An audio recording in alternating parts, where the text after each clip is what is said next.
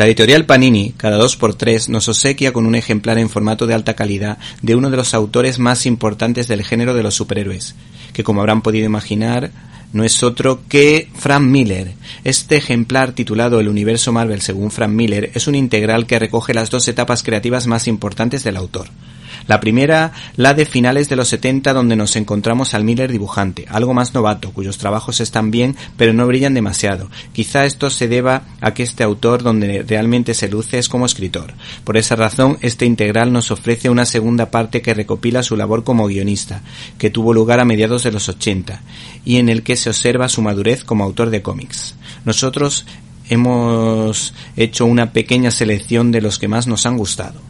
De su etapa de dibujante hay que prestar especial atención al tebeo titulado Full de Héroes y Dragones Voladores, escrito por Peter Gillis, uno de los cómics cortos, obra maestra de Marvel, y en la que vemos como algunos superhéroes como Brent Green o Nick Furia juegan una partida de póker, un tebeo original y divertido. Por otra parte nos encontramos que el Miller dibujante estuvo respaldado por dos guionistas super 5 estrellas como Chris Claremont en Y presentamos a Karma y Denny O'Neill, en el libro de Bismati.